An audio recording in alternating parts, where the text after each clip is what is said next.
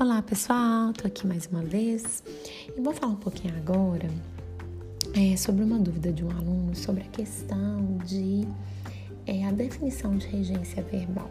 Meu bem, presta atenção. A regência verbal é o estudo do tipo de complemento que um verbo pede ou não. Então, quando eu pego um verbo, analiso se ele precisa ou não de complemento se esse complemento exige ou não o uso de uma preposição. Eu estou estudando a regência verbal. Então, o que é regência verbal?